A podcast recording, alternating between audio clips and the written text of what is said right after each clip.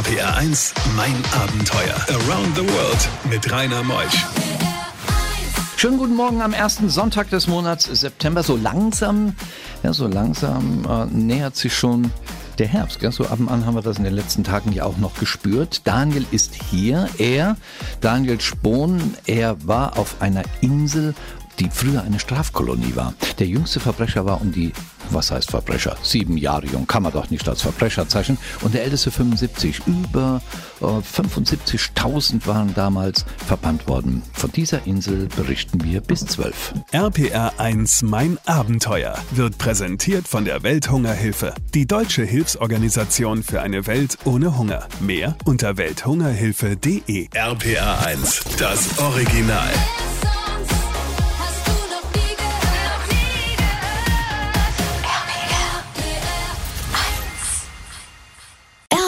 1, mein Abenteuer mit Rainer Meutsch. Daniel ist hier. Moin Daniel.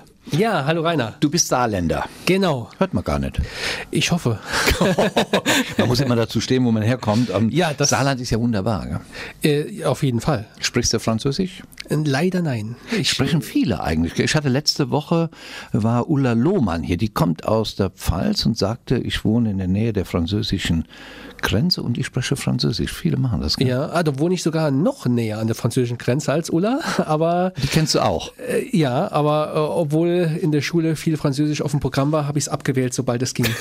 Heute bereue ich das. Ja, aber ich höre viele, die so denken wie du, ist ja, nicht ganz einfach. Du hast dich jetzt für Tasmanien entschieden. Äh, kam das aus einem Studium heraus äh, oder aus einer Laune heraus? Wie kam es nach Tasmanien? Also Tasmanien oder die Faszination für ein bisschen entlegenere oder exotischere Länder, die hatte ich schon immer durch mein Studium der Biologie, ähm, lag mir das quasi schon im Blut. Aber ausgerechnet Tasmanien wurde es äh, wegen meiner Australienreisen, die ich im Vorfeld gemacht hatte. Ähm, und da haben wir, haben wir die, äh, ja, die australischen Rentner, die ja voller Begeisterung durch ihren eigenen Kontinent reisen mit ihren Wohnmobilen und Wohnwägen, haben mir immer gesagt, wenn ich erzählt habe, dass ich Biologe bin, oh, wenn du faszinierende Tierwelt erleben willst, wenn du eine wirklich fantastische und abwechslungsreiche Natur erleben möchtest, hautnah, dann musst du nach Tasmanien. Ja, das wurde mir nicht nur einmal erzählt, das kam immer, immer wieder. Und da dachte ich, okay, da muss ich mir diese kleine Insel südlich von Australien eben doch mal angucken. Sie stand sowieso auf dem Programm.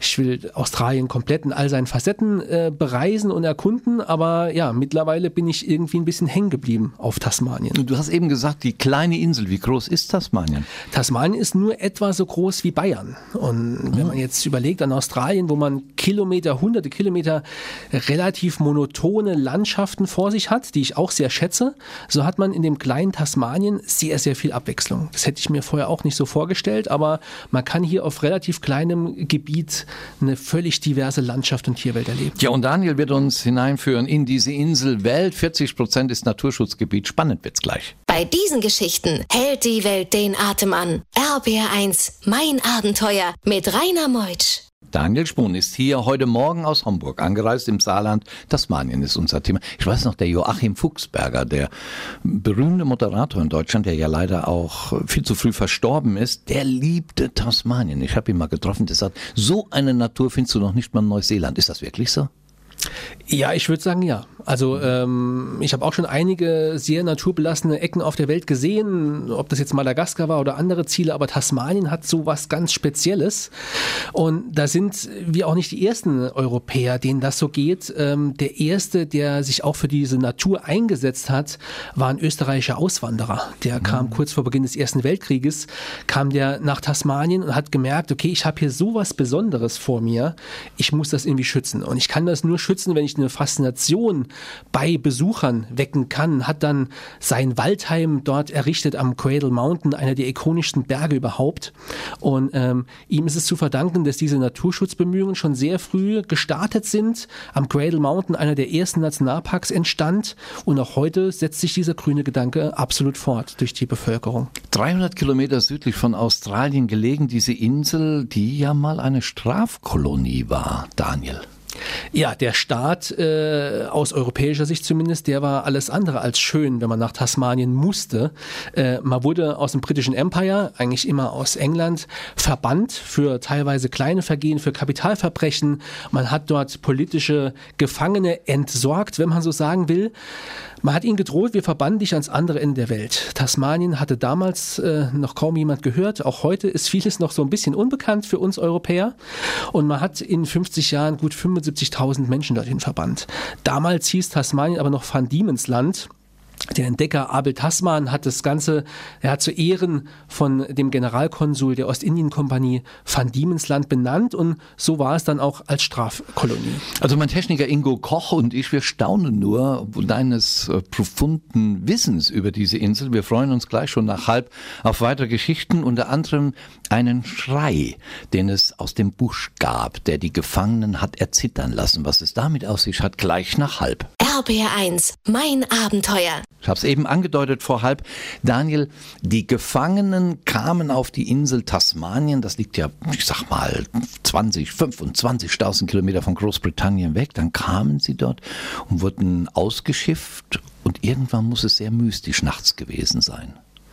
Ja, sie wussten im Grunde nicht so wirklich, wie ihnen geschieht. Sie kamen in diese Welt, von der sie nichts wussten, äh, in einem Urwald mit gigantischen Baumfarnen saßen sie dort, vermutlich an ihrem Lagerfeuer und dann ja, kam immer wieder nachts diese so bestialische, äh, schrille, durchdringende, markerschütternde Schreie.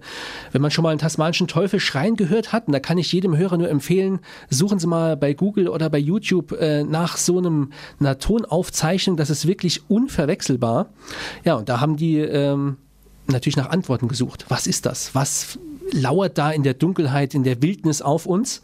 Und irgendwann haben sie sich auf die Jagd gemacht und mit den Aufsehern zusammen den ersten tasmanischen Teufel erlegt. Und es ist ein Raubbeutler, ein Aasfresser, der immer einen etwas üblen Geruch hat, ein ganz pechschwarzes Fell mit einem weißen Fleck auf der Brust. Dazu ja, spitze, ausgefranste und rot durchschimmernde Ohren ja, da war der Name schnell geboren und hat leider dem Teufel erstmal viel Unheil gebracht, weil natürlich dem, ja, ein Teufel, den muss man ausrotten. Das äh, geht ja gar nicht anders. Sag mal, du, du redest so wunderbar, du kannst die Leute so faszinieren. Gibt es eine Tournee auch, Vortragsreihe mit dir? Ja, genau. Das war eigentlich auch der Grund äh, oder hat sich so rauskristallisiert aus dieser Tasmanien-Reise ist eine Live-Reportage, eine Multivisionsshow entstanden, mit der ich jetzt gerade auf Tournee gehe. Gut, die Tournee ist hier und da gerade ins Stocken gekommen.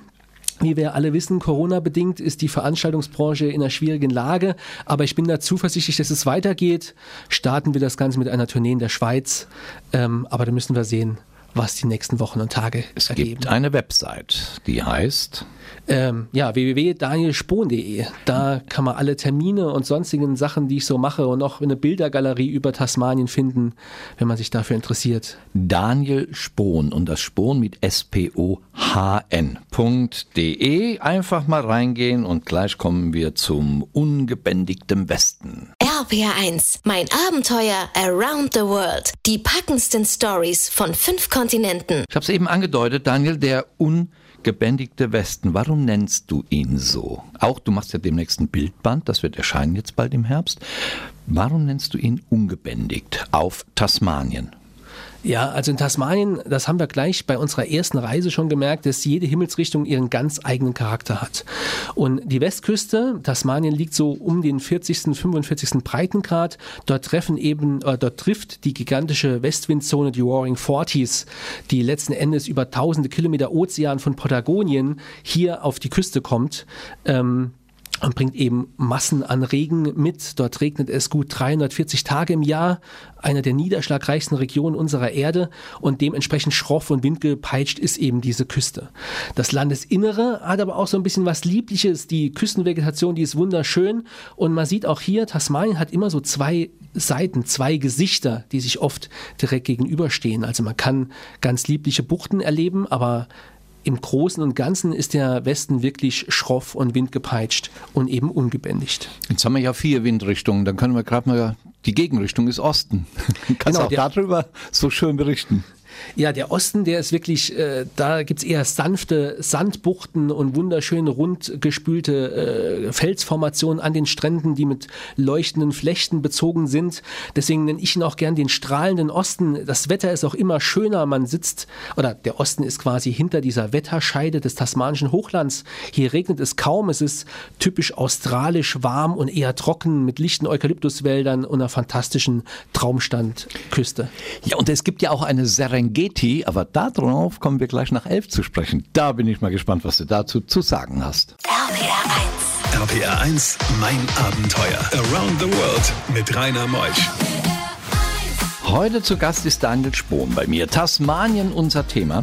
Und mich hat kaum jemand so fasziniert über ein Land wie er, denn er hat profunde Kenntnisse. Er ist natürlich auch Biologe und taucht tief ein in eben diese biologischen Wunder der Insel Tasmanien, die ja nur so groß ist wie Bayern.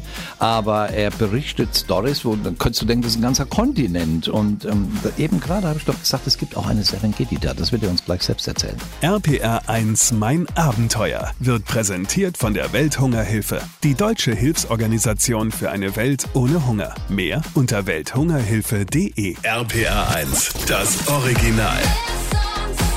Hast du noch nie gehört?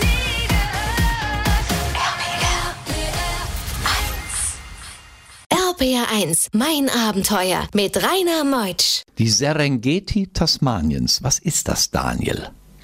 Ja, das ist ein wirklich fantastischer Nationalpark am in, an, an der Nordküste oder direkt hinter der Nordküste von Tasmanien. Dazu muss man wissen, dass im Grunde der wirklich wilde Teil, auch die zum UNESCO-Weltnaturerbe gehörende tasmanische Wildnis, ähm, im Süden und Westen liegt. Der Norden und Osten ist eigentlich relativ dicht besiedelt. Gut, die Hälfte aller Bewohner äh, ist dort, hat sich dort niedergelassen und mittendrin hat man ein Schutzgebiet, das von den Australiern und den Tasmaniern schlichtweg die Serengeti genannt wird. Vielleicht auch, weil der Indigene, der Aborigine-Name für dieses Schutzgebiet, Narantapu, ich hoffe, ich habe das halbwegs richtig ausgesprochen, wirklich ein Zungenbrecher ist, aber auch, weil es dort wirklich sich um ein wahres Tierparadies handelt. Und ich kann nur jedem empfehlen, der schnell und viele verschiedene Tierarten in Tasmanien sehen will und das meistens bei einem wahrlich afrikanischen Licht, wenn die Sonne unter oder aufgeht und alles in einem goldenen Licht erstrahlt, da kann man dort wirklich afrikanische Momente haben, nicht mit Elefanten und,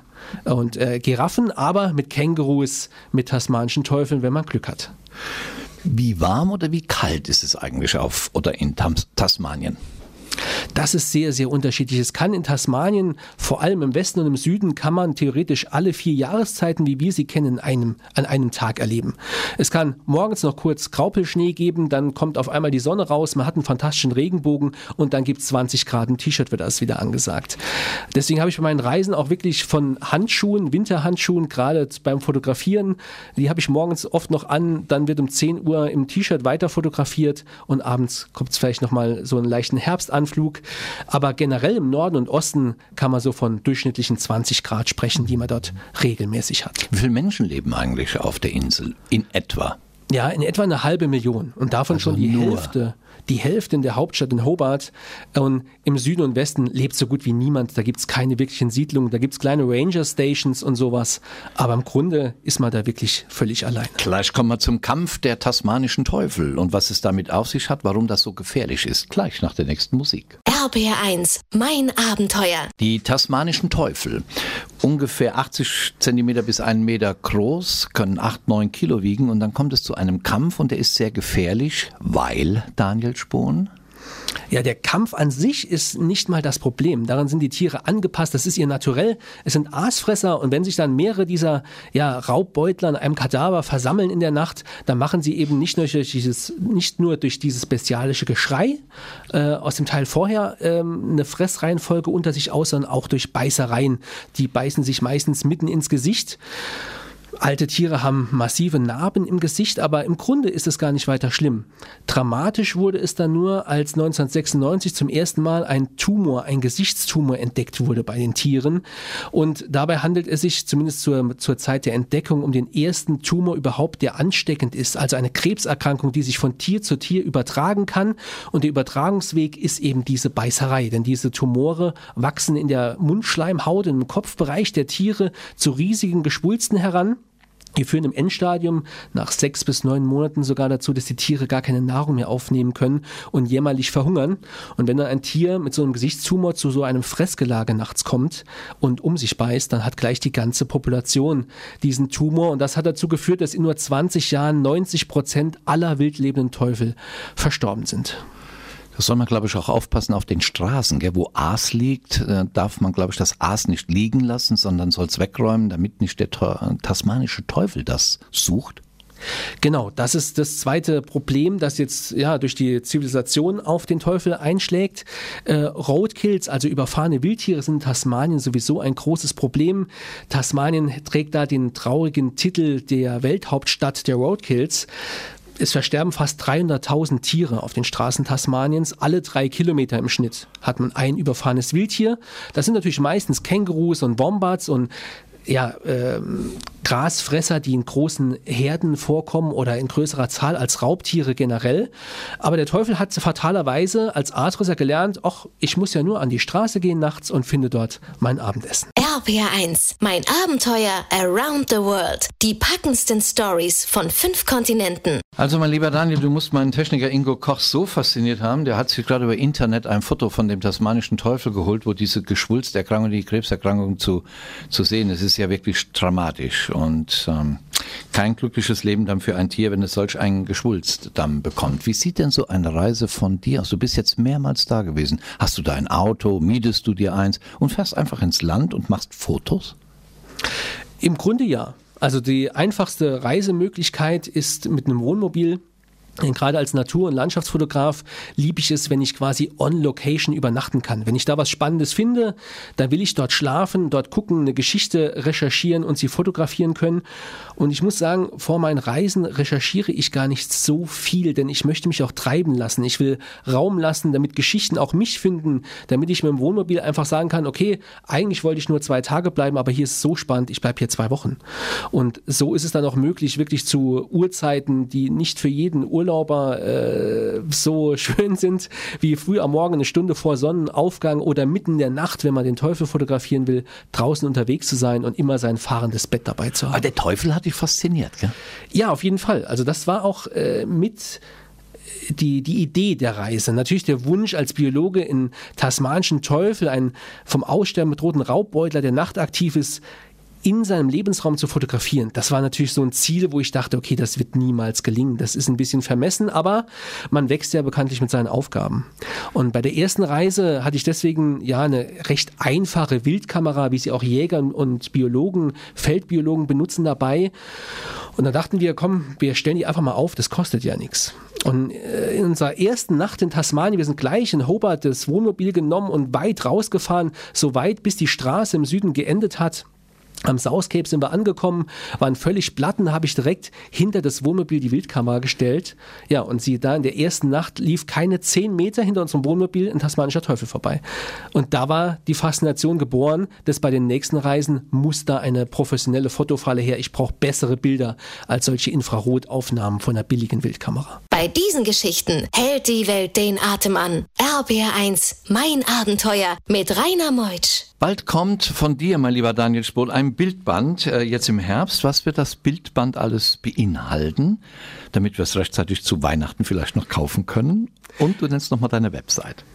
Ja, das ist natürlich ein äh, ideales Geschenk, denke ich, für alle, die die Ozeanien lieben oder ein Faible für Natur haben. Der Bildband ist letzten Endes begleitend zur Live-Reportage. Also alle Geschichten, oft noch in epischerer Bandbreite, werden in dem Bildband erzählt. Also es ist nicht nur, äh, ist nicht nur ein, ein Buch, in dem man Bilder durchblättert, sondern wir haben auch sehr, sehr viel Text, sehr viel Hintergrundgeschichten zu Tasmanien drin. Und auch in diesem Bildband werden alle vier Himmelsrichtungen vorgestellt. Das Hochland hat noch ein eigenes Kapitel. Es geht um die Historie, um die Vergangenheit, um die Natur, um die verschiedenen Landschaftstypen und äh, auch die Menschen natürlich, die wir dort getroffen haben, die alles daran setzen, damit Tasmanien so wild bleibt, auch in Zukunft, wie es schon immer war. Wie wird das Bildband heißen?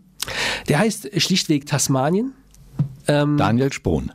Genau, mit meiner Freundin Stefanie Huber zusammen äh, haben wir den verfasst. Er erscheint im äh, Fotografieverlag hoffentlich Ende des Sommers. Ja, man weiß jetzt alles durch Corona nicht, wie es weitergeht. DanielSpohn.de, seine Seite. Danke, Daniel, dass du da warst. Wir sehen uns ganz bestimmt wieder. Wer so viel zu erzählen hat und so ein profundes Wissen hat, wunderbar. Vielen Dank dafür. Ja, vielen, vielen Dank.